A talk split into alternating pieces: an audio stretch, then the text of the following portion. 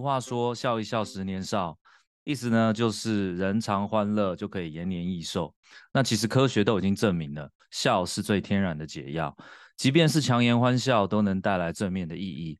说到这里，我想大家应该猜到今天的主题了。今天的嘉宾有他在就有欢笑，我是 Toby 阿管，欢迎今天的嘉宾演员黄迪阳。Hello，大家好，我是演员黄迪阳，阿迪叫阿迪就可以了。好的，谢谢阿迪。那我们今天有另外一位主持人杨泽凯也参与我们今天的访问。呃，会主要要邀请杨泽凯跟我们一起的原因，也是因为他跟黄迪扬其实有呃一些不一样的缘分。呃，杨泽凯，你要不要说一下？哦，好，就是因为我想说，大家会不会很好奇，我们今天也不是废人系列，我怎么会出现在这里？因为我跟阿迪有合作过，就是一样，我跟大英写了一个那个双重约会的剧本，然后我们的男主角就是阿迪，对啊，哎，这是这是什么时候的作品呢？双重约会是二零一，所以也快十年了哦。阿迪，你记得吗？啊、我我记得大概好像是二零一四，二零，他首播应该是二零一五，然后二零一四的时候拍摄的，对，OK，了解。然后，然后这其其实也是我我跟我能够认识阿迪的原因啊，因为因为我我们的共同好朋友曾荫庭嘛，也是这部电影的导演。其实我我一直都蛮谢谢谢那个曾荫庭，就是因为这是我第一次拍人生剧展，公式的人生剧展，然后然后也是也是第一次担任主要的角色，就是就是男主角的这个动作这样。这也是曾荫庭一个早期一个蛮重要的作品，然后又是杨泽凯的故事。然后又有阿迪的这个参与，所以就感觉你们三个人的缘分还蛮蛮深厚的。就是这个这个剧本到现在也这么多年，是。那我在就是我们这边在研究这个阿迪的资料啊，其实发现你跟这个欢笑啊，然后喜剧啊，呃，幽默啊这些东西，其实跟这几个字都一直很有关系。那可以说一下，呃，你你为什么会从这些角度来开启你的演艺生涯吗？呃，我小时候很调皮，那属于那个小时候就是属于国小跟国中的时候，然后那个、那那种调皮，因为我们现在在场的都是男生嘛，一定都知道所谓在班上调皮怎么样，就是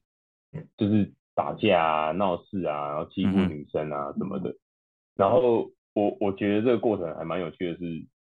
一开始会想要一直跟人家逞凶斗狠，然后闹人家，然后恶作剧。但直到有一次的时候，是班上有一个女生被我弄哭了。刚好她哭的时候，上课钟响，就是倒数几分钟，老师就要走进教室了。那你可想而知，如果老师一进教室，女生还在哭，我一定就是被老师打。不要康了。所以倒数计时开始，让那女生笑出来啊！我就使出浑身解数啊，就是讲笑话啊，然后耍耍笨蛋啊，耍白痴啊，然后笑了之后，班上同学也笑了。那那时候你要说戏剧性也是戏剧性，就是在我心中都萌芽了一个怪兽电力公司的概念。一开始是要吓人家，后来发现哎、笑声可以得到更多的能量，我就我就开始逗人家笑。比如说以前上课前是跟人家打打闹闹。那然后改变了之后，上课前是模仿这一节课老师上课，先给大家看一下。等一下老师在上课的时候，大家就会一直笑，然后老师不知道在笑什么，其实就在笑我刚才的模仿这样。对，就会发现说，哎，逗人家开心，然后人家笑，好像是蛮好玩的事情。然后我就会开始认识，比如说认识一些什么网络笑话啊，或者是。开始对几本新新业、几本新喜剧，以前常常在我来日本才会看到那种他们演的舞台剧、情境式喜剧，就开始去认识、去研究。然后直到高中的时候，我还发现说，哎，有一个社团叫做话剧社，那我就试着试着想要加入这件事情，然后就在里面开始玩起对于表演的认识啊，然后对于喜剧的了解啊，就开始玩，然后。也会有高雄市如果有比赛的话，我们也会代表学校，然后讲一段呃短短的舞台剧，什么反烟、反毒、反飙车那种短剧比赛啊，然后就会去，然后这这一切的过程中都很手工。所谓手工，就是说我们没有老师教，然后只凭着自己对于舞台剧的认识跟印象去做舞台上的一个短剧的操作表演，然后。学校的老师很支持我们，高中的老师还有教官支持我们，然后就这样懵懵懂懂的就，我觉得我记得我们高中话剧社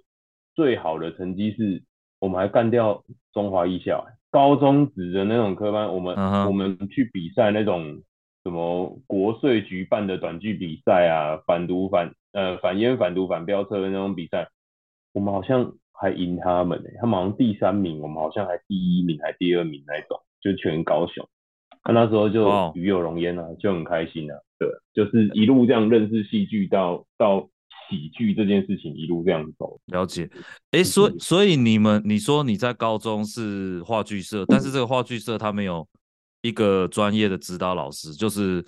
你们全部就是自己想想办法写剧本，然后分配角色，可能还要做道具啊、灯光什么的，等于说是你们自己去想这个东西。那那有学长姐来带你们吗？就是所谓的呃老师，就是过去毕业的学长姐哦，对、oh, okay.，有点像是半扶持、半帮助那种啊，回来看看你们，然后以前我们怎么上课，我们就怎么怎么传承给你这种概念。对.啊啊，那时候就是很有热忱，大家感情整个社团同届的感情又不错，就会开始想说，哎、欸，学长姐回来好像没有比我们自己玩还要好玩。嗯哼，比如说我们会在会在社团实践的时候，会去改良综艺节目的一些戏剧相关的，把它变成戏剧游戏，然后也会在一些书本上，因为除了我之外，也有些人认真的在看戏剧的书，所以就会知道，比如说英英国或美国会有所谓的 theater game，就是剧场游戏那种，然后我们就会半知半学的。就是模仿来玩玩看这样子，对啊，对啊，就是都是这样慢慢开始。对，什么样叫做那个 theater game 啊？就是类似抽卡片，然后演演一段故事吗？还是它其实有非常多，然后那个东西很像是游戏，uh huh. 但其实它是有那种莎士比亚剧团所发展出来的剧场游戏。对啊，比如说有有某种游戏是训练集中，那集中要怎么样去玩？然后有某些游戏是训练舞台上的认知，还有舞台上的平衡。那那个东西他就会跟你讲说，哎，怎么去大家二十个人在这个空间上，怎么样去保持平衡的这种这种概念。其实有些是真的还蛮好玩的，哦、对。但是有些很深，你也许玩一玩，你不知道自己在干嘛。然后等到未来出社会的时候，某一天你在舞台上，你会忽然懂得说，哦，原来当初的游戏就是为了训练，对，都都都有感觉到它的它的意义，就对，只是可能在呃人生之后的阶段，你才感觉到。对啊，像我那时候都不知道，就照玩啊。Uh huh. 然后像你刚才说的那个什么抽卡片那种东西也有啊，uh huh. 大家彼此出题啊，人事实地物，然后组在一起，抽到什么卡片就开始演，然后大家大家就很开心的那种。大部分都是那种时间呢、啊，对。哦，哎，那我想再问一下，就是那你高中的这些好朋友或学长，有没有就是还在这个演戏这个这个界的？还真的没有，还 真的只有我。哎，对啊，嗯，对啊。那阿迪阿迪，那你很重要哎。我就是那个啊，全村唯一的希望啊。对啊，全村唯一希望有看过，对，就是对啊，就是我是。最后一个人的最后幸存者，uh. 对啊，uh. 但是基本上我有走戏剧这条，那其他的高中那些话剧社的同学，他们目前都过得比我好，这倒是真的。哦，哎呀，所以所以你们的高中就是说我听起来啦，呃，可以纠正我，就我听起来应该它是属于一个，就是还是会就是教官啊老师会跟你说，哎、欸，那个演戏归演戏，不要忘记准备联考。的一个高中吗？会啊，OK，会啊，对啊，就是公立的，还是有升学压力的那种。但是我觉得我我们学校蛮有趣的，他他他某种程度上，他不那时候在高雄，他没有算是大家挤破头想要填志愿进去的高中。我要讲的是，它相对的会有一种让我现在回想起来，它是一种学风自由的高中学校。它它让我觉得。回想起来，现在它那高中的三年，我反而比较像在大学。嗯，因为我我我大学的生活，我们是一届一班戏剧系，就是那种很技艺传承的那种那种很严谨的的学校，就是大家每天都是在练功，每天都是在学东西，跟认识戏剧的的历史跟所有表演的东西。那反推我高中的时候，反而是学校在课业上不会给到百分之一百的压力，所以我我反而觉得我高中是我我目前三十七岁以来很重要的三年，因为那那三年交了很多朋友，然后办了很多活动，然后甚至哎、嗯欸，就是像我刚才说的呃话剧社是，所以学校给我很大的弹性跟空间来做这件事情，我们甚至还自己办那种热音社的发表，而且是自己在学校办那种售票演出的小型演唱会呢。哦，对，所以。然后甚至我我提早进了大学，所以我下学期三下下学期是就是比较比起别人还要考联考的状态，我还我还比较有空闲的时间，毕业典礼还是我们学生会自己办。哦，类似这种就是是很蛮自由的。你看我我我为了得到一个杰出校友的也的邀请。我还后面补充了那么多，哎、欸，真的，我还后面补充了。OK OK OK，好，我我会我会请那个大英一定也要听这这一集。对，就是这个连接，你就是直接 send 到那个左营高中的官网，这样就好。真的真的，好，我们帮你帮你做这个没问题。不过说真的，我我我觉得完全同意，就是高中的确是一个呃塑造你这个。算是未来的一个兴趣的方向，一个很重要的一个转类点。然后我另外一个同意的也是，高中是一个很快乐的那个时光。然后呃，他某种程度上你也交到一些很好的朋友。那不管你的高中的那些同学，他们现在有没有从事这个行业，我相信他们跟你创造出来的那些回忆，一依依旧都是很难忘的。然后我相信他们应该也是看着你现在在还在这个地方发展，某种程度上也帮着他们在完成他们的梦想，我觉得很棒。那所以你在高中的时候，等于说等于说你你一开始很喜欢表演，我我感觉起来就是呃逗女生笑嘛，或者是到后来呃可能呃参加比赛，对你的成就感来说是一个很很大的跃进。那你是在高中你就慢慢立下了，OK，我真正可以从当演员获得快乐，所以你在高中的时候就想要决定去当演员，然后才进了这个北艺大的戏剧系吗？呃，完全不是。哦，OK，对，因为你知道啊，我我在高雄，这这这个时候我在十八二十年前的高雄跟现在的高雄真的是不一样，我觉得用文字是无法叙述的，嗯，就是。以前我们高雄的时候是会笑自己是高雄文化沙漠，就是我我我我在国高中时期，我我没有看过任何一出舞台剧，我第一出舞台剧还是看那个高雄电影图书馆里面 DVD 的的那种记忆留存的的档案。高雄你会看到的剧团大型的表演就只有绿光、屏风、表演工作坊，就是二三十年前的就已经是三大龙头的。比较传统的，的大团他们是对，你是很难看到呃中小型的实验剧场或者是小型剧场，那些都在台北。嗯嗯哼所以所以那那那时候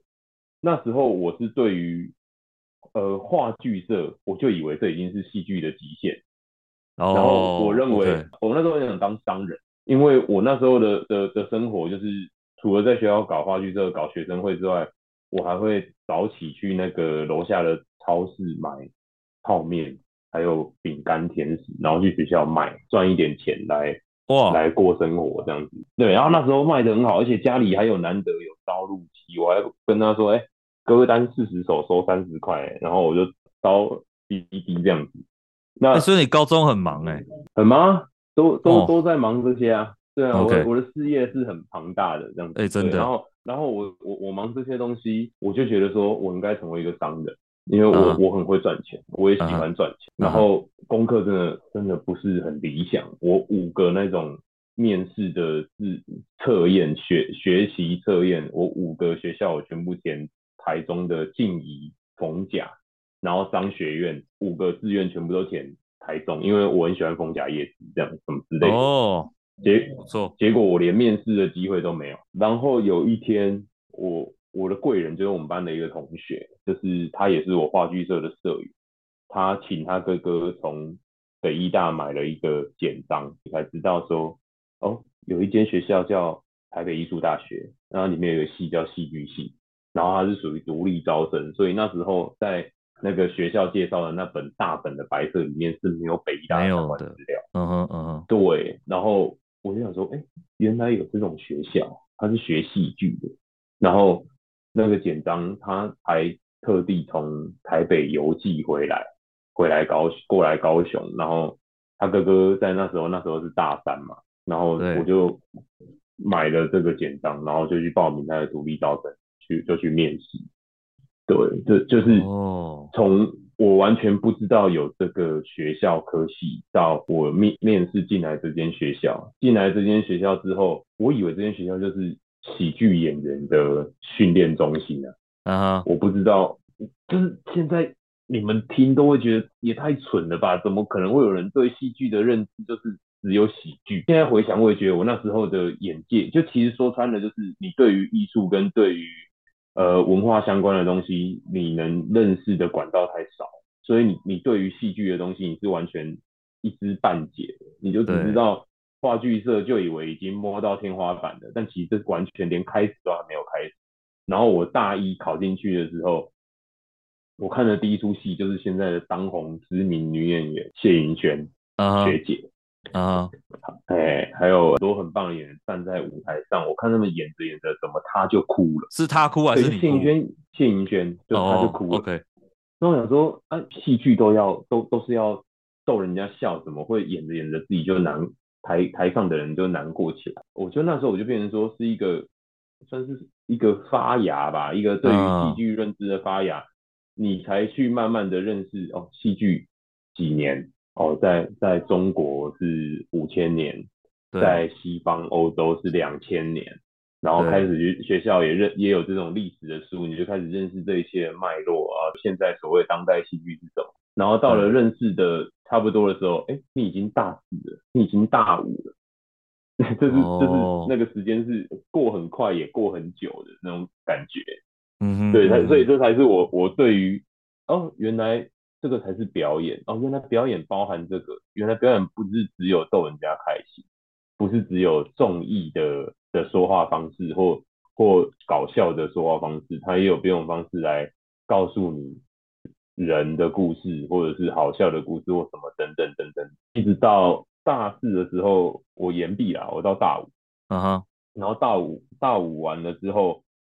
呃，我还有考了一下研究所，让自己缓一下兵役。哇，我我我那时候有在生活上有一点点困境，就是有点不知道能不能靠自己所学，然后自己在台北付得起房租，买得起卫生纸跟垃圾袋什么等等。啊哈，然后我觉得我需要我需要休息一下，所以让自己想一想这想一下这个问题，所以我那时候就去当兵，然后当兵当一当又再回来继续当演员的最主要原因是。我觉得很很不服气啊，就是嗯嗯，你你你花了那么多时间，然后你自以为是认识所谓的戏剧，甚至是你还觉得自己在研究喜剧呢，你也学了五六年了，然后你也真的有去台上舞台上演出，操作过一些自己对于戏剧认知的心得分享，然后把它变成戏来演给大家看。对，但你最后一步就是你能不能证明你把你学的。然后在台北可以活下来，嗯哼，嗯哼。然后我说很不服气，就是这个啊。如果你认的就是啊，我自己学的东西，我没有办法靠演员这件事情让自己活下来，那就回高雄啊，或在台北找另外一个工作啊，什么等等等等的啊。嗯哼。那我就想，我觉得就凭着一个气啊，就是觉得，嗯，我就想证明我可以靠表演让自己有有钱可以生存在台北，养活自己。对，所以。养活自己，甚至养活家人什么的，嗯、然后就一路这样子走到现在了。嗯，像我今天早上呃要上这个节目嘛，然后我还想了一下说，哎，如果我第一份真的靠表演领到的薪水是二零一零年，现在也二零二三了，十几年了，也十十哎十三年就这样过来了，对对啊，而且、嗯、哇还蛮有趣的，对啊，对。然后在二零一零年算是正式进入演艺圈嘛？嗯嗯，对，呃，对啊，就是第第一次去去拍戏，然后也第一次呃跟着别的剧团，然后排经由经过排练啊、彩排啊，甚至演的售票演出，然后自己也得到了呃离开学校的第一份薪水，这样对。哦，赞赞赞，嗯，那你在这个二零一零年进入演艺圈的时候呢？呃，我们也在很多不一样的领域都看到你的身影跟你的表演，所以我们的理解啊，就是说你你比较像是一个全方位的表演者，然后只要有表演的机会啊，你都愿意去尝试去争取累积你的实力。然后我们也知道你是一个巨蟹座，所以你觉得这个跟你想很想要安全感有没有什么关系？然后面对不同的表演方式、不同的角色。你觉得你在这个切换这些角色之间，你有你有什么心得跟经验可以分享的？讲很很现实，就是好像，呃，我觉得这些年还好啊。Uh huh. 我觉得刚开始可能二零一零到二零二零的那十年，真的是工作对我来说就是安全感，因为啊，我不知道在在国外的演员是怎么样，但是在台湾的演员。他说穿了就是 freelancer，然后啊他是 case case by case 的，他就是接了这份工作，他就会得到应有的酬劳，然后是他他他可能是下一个月他们会把会把钱汇到你的户户头，那那如果所以他整个进程就是我我我我现在我要知道我下个月的工作是什么，uh 然后我要知道。甚至知道我下下个月的工作是什么，这样我才能去预想说，哦，那我下下个月就有钱的，uh. 然后在在哎，就是这个钱会一直让我户头里面有有有有有钱可以提领出来去去买东西吃，然后去付付房租或什么，所以我我我曾经就这样过了十年，就是。呃，非常需要工作，然后甚至完全没有安全感，到我一直很急的想要去确定下半年的事，甚至是明年的事。嗯哼，对，嗯哼，那那一一没有，或者是看到自己的行事历上面是是空的，就会开始真的心里面会蛮焦虑的。对，嗯那这就是可能所谓我们刚才提到的的安全感，但但我觉得。可能可能长呃有稍微长大了一点，然后又加上说，呃我我这这三四年我我自己有了家庭，然后也也有也有小朋友，那对我我我我自己有有一点觉得说，在时间分配上跟自己的心态上，可能必须得做一些调整，比如说呃不要再把有没有工作跟安全感画上等号。哦，然后，因为我觉得，如果我还是那样的状态的话，小朋友一定会非常不快乐，甚至不健康的长大。对对对，嗯嗯，嗯啊，这这是我我我这几年相相当大的调整跟体悟。对，OK，大概是这个样子。当上父亲之后，那种心境的转换也也不太一样。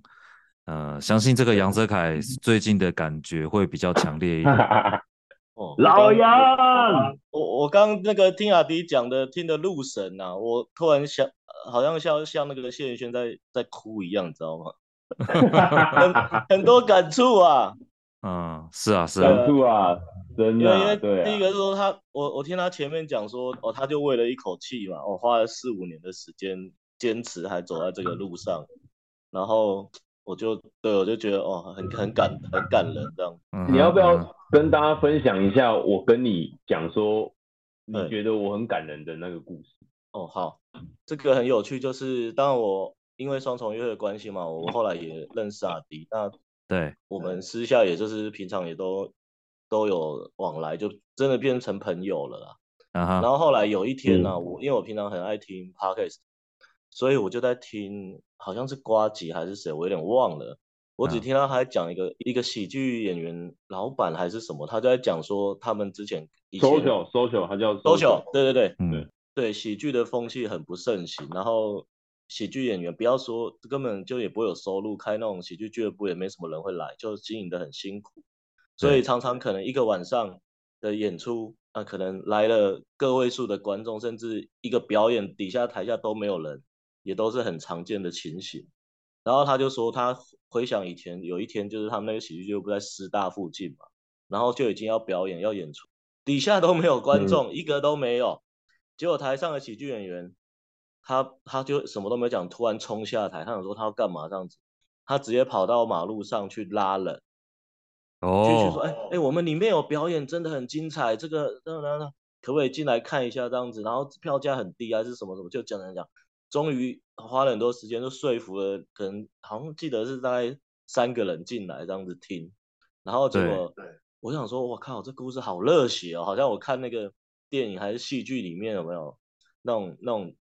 就是那个角色会做这种很热血的事情？然后后来那个 social 就说，至今我因为他印象很深刻对这件事情嘛，然后他就说，至今我还记得那个演员，他的名字就叫做黄迪阳。哇哦！然后你被你被老板永远记住了。对，对，然后我就想说，哇，我我下次遇到他第一定要跟他讲这个故事。我前面就已经觉得哇。好热血，全身起鸡皮疙瘩。没想到那个人与有荣焉，就是我的好朋友阿迪啊！阿迪，这是什么时候的故事啊？阿迪，你有印象？你应该有印象吧？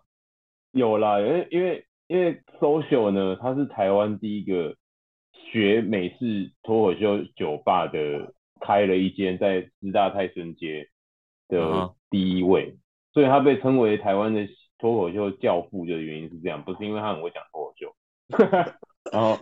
我那时候应该是二零零九年，或者是我那真的很早年，那时候，嗯嗯，很早。然后他是第一间开，然后那时候在学校可能是大四的或者大三的，就会觉得说很想出去看看别的世界长什么样。然后我就因缘机会认识的那一间，我还记得是我跟我学长走进去问说：“你们这边有在真人吗？”然后他还在还在那边开个 V 八，然后还说，来，我们有 audition，你讲个笑话来看看。我们还是去试镜的那种，对。哦。但哇，他他把这一切搞得很盛大，你也会对于这间店感觉像是那种你在在在家里看到网络上那种美式脱口秀的餐厅的那种感觉。对。但其实，在台湾这个是第一步，真的是没有人来。嗯，对。然后常常就是我们最常开的，在 talk show 里面的酒吧里面开开的玩笑，就是我们员工跟表演者往往会比观众还多。对，嗯嗯，就是这样来的。嗯、但那时候的确一个一个文化的集中点跟开始，它造就了很多人。其实那时候伯恩就在那边讲。对，然后对，所以伯恩是那时候在你之前吗？还是？应该是在我之后，那时候大家就知道他是一个刚从美国回来，然后 A B C 这样子的的一个人，然后他名字那时候还不叫伯恩，他那时候还叫刚刚，嗯，对，了解。然后包括瓜吉那时候也在那边讲，啊哈，对，我们都都有点头见，就是都都有点头之交，因为大家在那边就是一个算是一个聚会嘛，然后大家对这件事情有兴趣。对啊，哎呀、啊，所、嗯、所以也也也那时候也没有说谁多厉害，谁谁很好笑什么，大家真的那时候真的是比比比菜鸟还要菜的那种，对于喜剧的认不好意思，我想问一下，因为我没有问过，其实我没有问过你，就说你那时候看到没有观众，你就冲到马路上拉人，你那时候的想法是什么？嗯、没有，因为因为那时候很好笑的，就是说我们那时候是在。是在那个地下室，嗯，然后往往你要表演前的时候，因为那空间太小了，它就它它就是一个地下室，所以你你不会有那种跟今天来的观众隔开，所以你在开演前三十分钟，你就大概知道今天桌子坐了谁，或或或有谁，嗯，那你也许想要静一静去楼上，呃，休息一下，再复习等下要讲的段子，然后对面就是一间 Seven Eleven，我有一次就鼓起。鼓起勇气，就是比如说上呃上场前去 Seven 买个小东西吃一下，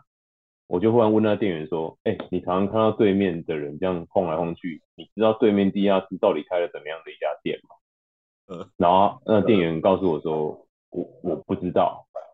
然后我就会觉得说：“天哪，你连邻居都不知道这个。”这个 comedy club 是在干嘛？你那招牌都白挂，灯都白开的。那不称职。我还以为那我我以为还以为那个店员会吓到，以为你们是什么非法组织，被以为是他被他发现。没有没有。他说他他说我不知道不知道。对，就是发发生什么事情，连一一般的观众、一般的店员都一点都不在乎，我就觉得说，嗯、我我们应该要走出这个地下室啊。是啊，是啊，是啊。对啊，所以所以我们才会说，哎、欸，几个传单拿着，比如说八点要演的时候，我们六七点就去师大夜市去发，就发一发之后，就谁知道发着发着还就是也没有观众来嘛。所以我们到八点还是持续在发这样，对，嗯，对啊，嗯，所以一开始会有这个想法，就是说我们应该让更多人知道地下室有一个活动，有一群人他是在讲笑话，然后两百五十块有一杯饮料这样子。后来就不是发传单，可能发现金这样。要说要选举是不是？人就来了，对，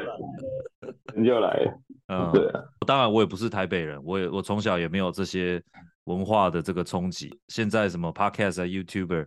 呃，是一个很好的媒体。之后我才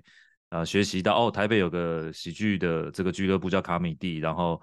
黄呃黄豪平啊、什么凯莉啊、伯恩啊、呃这个黄迪阳啊，可能以前都是在这个地方孕育出来的。那我相信他会有现在的这个这个状态，也是因为早期有 social 或者是呃。瓜吉或者是你，你们就在早期那种，你要帮这个表演方式争一口气，做法去去争取这样的观众，他才有今天呢、啊。可能早期真的是比较冷门，真的真的、嗯、用另外一种方式说，也可以说我们我们那个走太前面，哎、欸，真的，这倒是，对，就是太早在做了，所以根本没有人 care。但但他一个最好的题，就比如说可能是这三年或这五年。哇，那个下次你们有来台北，真的可以来看一下。就是现在台北有、嗯、有三间不同品牌的 comedy club，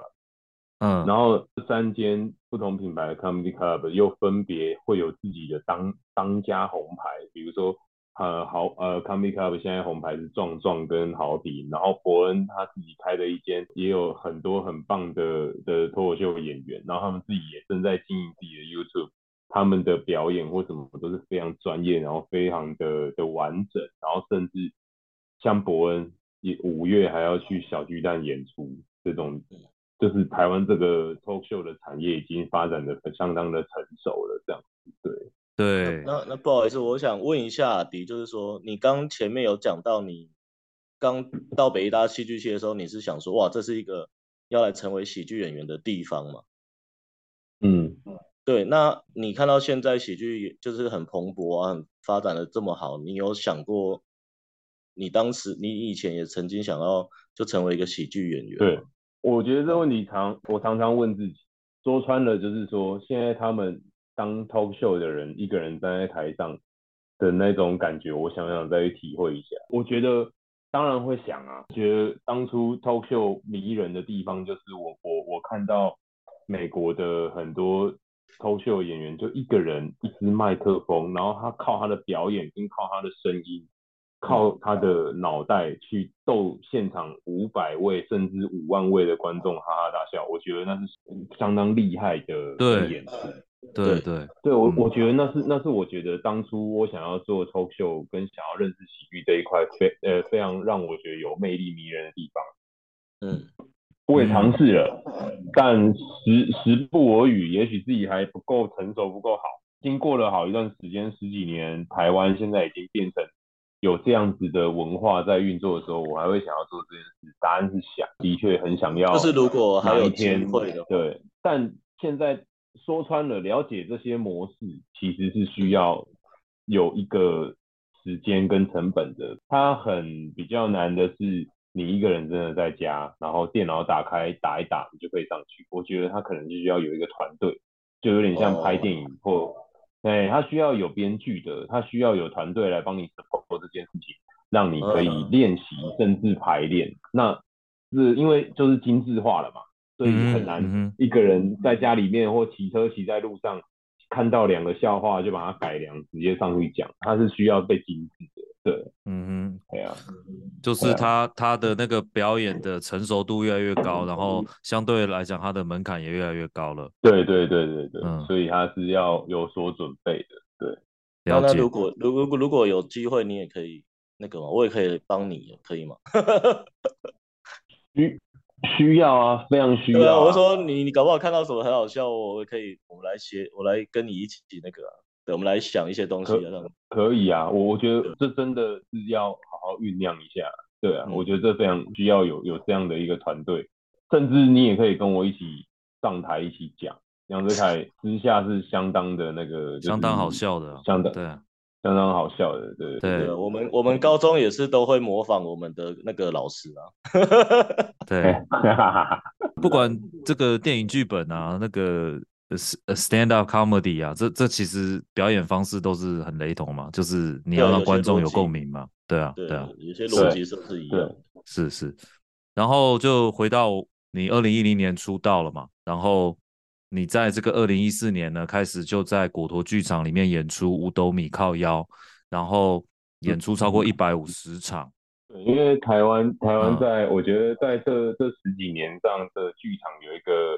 小小的进程，是说，对，就是以前的戏剧剧场演出演完就没了，他可能排练两个月，然后演一个周末四场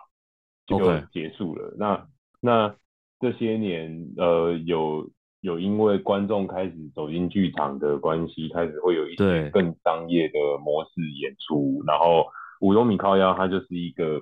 结合网络人气布洛克，我是马克这个这个他的他的布洛克的作品，他很擅长画三格漫画，然后讲上班上班族的故事。然后我们把这个 IP 结合，做成一个舞台剧的的演出的模式。作品出来之后，观众非常的开心。尤其是广大的上班族，上班族对，因为我是马克，他本来的 target 就是上班族，他在讲上班族的心声跟上班族的心酸。那我们把它变成舞台剧之后，有很多上班族百看不腻，而且他甚至变成是上班族一个菜鸟型的指标，就是你准备要去、uh-huh. 去出社会了，准备要去某间公司上班了，请先来看五斗米靠腰，你会减少当新人犯错的一些错误，这样。新生训练呢，然后 有点像新生训练，对，新生导览的那种概念。然后我们我们就这样子一年，有时候最最辉煌的时候，我们在那个信义区的 A 十一馆的六楼，我们两周演的可能演了十十几场。哦，几乎每天演，对，然后每一场将近一千个观众。然后可能只有休息礼拜一这样，oh. 就真的有一度两个多礼两三个礼拜天天演出，演了快二十场吧，我想起来，呃，二十场左右，然后就这样子演了一个月这样子，对。然后接下来的时间，我们从二零一四年开始，就每一年都会演一下，比如说像演个一周或演个两周，mm -hmm. 然后每一年都会变成是一个。一个固定会出来的定目剧啊，就是果陀的定目剧，oh. 然后大概到可能可能到二零年吧，疫情前二零的时候都还是有这样每年的这样子累积。一四年到二零年的话，这样大概累积了将近一百五十场。哦、oh.，对，OK，哎，因为我是外行啊，我问一下，就是说。舞台剧它是每一个桥段都要完美的一模一样吗？还是它有一些临场的即兴在里面呢？呃，答案是第二个，但是也是要看戏戏种。它所谓的即兴，就是如果这个戏是一个很震惊的戏，然后它是一个可能你说历史剧或什么的，但它还是会在舞台上有意外啊，比如说麦克风没声音，或者是鞋子在舞台上掉了。那那就是有所谓演员即兴的部分。那如果是正经严肃的戏，演员的即兴会是一种；那如果是喜剧的即兴，那会是一种。回答 Toby 你的问题就是说，是呃，五斗米靠腰是一个一百分钟没有中场休息的喜职场喜剧。那在舞台上常常会发生的问题是，比如说演员演着演着自己就笑出来了，笑场，或者 OK。哎、演员演着演着，麦克风就没有声音的，或者是道具忘记带上场，或者是道具坏掉了，这这在上面的即兴的空间会变得非常大。那呃，有些观众他看的不止一次，他知道这时候不一样，他就会笑得更开心，他就会知道啊，这就是演员讲错话了，或者是又多了一段话了，或者是呃，他他鞋子穿错了，他鞋子掉了，发生了什么事情的即兴这样子。对，所以他未必是会每次都百分之一百一样，它也会因为时事社会有什么新闻.然后我们会有点像抽屉式的把原本旧的梗抽出来，Oh. 然后再放新的时事新闻，或者是有想到新的更好的节奏在这边。所以我觉得。这这一百多场的演出，也让我变成跟那时候一起演出的同事有一个模式，就是我们开始在研究喜剧，研究观众，等于就是研究人到底是怎么一回事。有的喜剧节奏你，你你变了一点点，观众看不出来，但是你在台上听到的笑声，你会觉得有多多一层、多两层的那种笑声。它很奇妙，就在这边，嗯、所以我们那时候连续演出的时候，我们就会反而会透过这种天天都要演出的这个状况，我们会去练习说，哎，如果这边我们把它改成怎么样，会不会更有趣，或者是观众会更、嗯、更惊喜这样子？对，所以、哦、所以那时候我觉得我觉得很好玩，因为每天都做做一样的演出，那在这之中寻找一个。比较有新鲜感的的新的对喜剧的表演或什么的，我觉得那对我来说是相当大的刺激，还有相当大的养。了解了解，哎、欸，我觉得这个真的很难呐、啊。嗯、就是我我可以想象得出来，这这些伙伴们一定是真的很爱演戏，然后很爱精进自己，嗯、然后借由可能不不断的演同样的段子也好，或者是根据现场的这个临场，然后根据。观众的反应，去慢慢去去优化，然后真的是不断的在试炼自己。你你自己觉得这种东西是你很做的很开心，然后会想要挑挑战下去的吗？是啊，是啊，我、oh, 我我觉得 OK，呃，我我觉得研研究这件事情还还真的让人家让我啦，让我自己觉得还蛮蛮兴奋，就是是。每每我我看到一个更好笑的桥段，不管是不管是外国的或者是台湾的，我都会觉得这也太好笑了吧，然后我就会想要学起来，或者是就会想要改良的，成为自己的东西，然后留在身上变成是一个一个武器吧。就哪一天如果遇到可以用的时候就用上去。我还记得我我们常去大英家，然后那时候杨哲凯也会在，然后我们就。光看一个日本综艺节目的、哦、的喜喜剧的的的表现，我们我们在不同时间，然后不同的聚会，然后我们一起看，可能看有超过三次，同一段五分钟，它它它很很简单，就是说好像有一个日剧的宣传，然后里面的男演员跟女演员去上那节目宣传，然后他们就主持人就出了一题说，哎，那你们这些。会有职场恋情吗？就是会不会演完戏，女演员忽然跟你们告白了？然后他他们男演员一致回答说：怎么可能？这只是工作，我我们就是分得很清楚的。然后主持人就说：那我们现在试着情境，就是今天收工了，然后女演员告白说：可不可以跟我交往？啊哈、uh-huh. 然后他们每个男演员就开始玩啦，玩玩表演，uh-huh. 然后就是。女演员一告白，他们前面都说的很很呃很胸有成竹嘛，说我怎么可能跟他交往？这个是工作而已。就女演员一告白，他们就说好啊，这种 会让我。然后这个我们光那种那一段的东西，我们就看很多次。然后我觉得对于戏剧的喜爱的人聚在一起看这种东西，就会很兴奋，因为很兴奋。说难听点就是也是很烦啊，因为我们会纠结在一些。枝微末节的细节上去讲说，哎、欸，其实如果这边可以怎么样会更好，那边会怎样会更好笑。OK，就你看的角度跟一般人会不太一样。嗯，对对对，啊，这可能一般人看一次笑一下，甚至笑不出来就就不会再看。但我们就就一直在做研究了这件事情。那那我会觉得说，哎、欸，那这群朋友常常混在一起是值得的。他除除了混在一起无聊打屁。之外，他还可以有共同的兴趣去认识戏剧，还有喜剧的这种研究，我觉得这是蛮好玩的。是是是，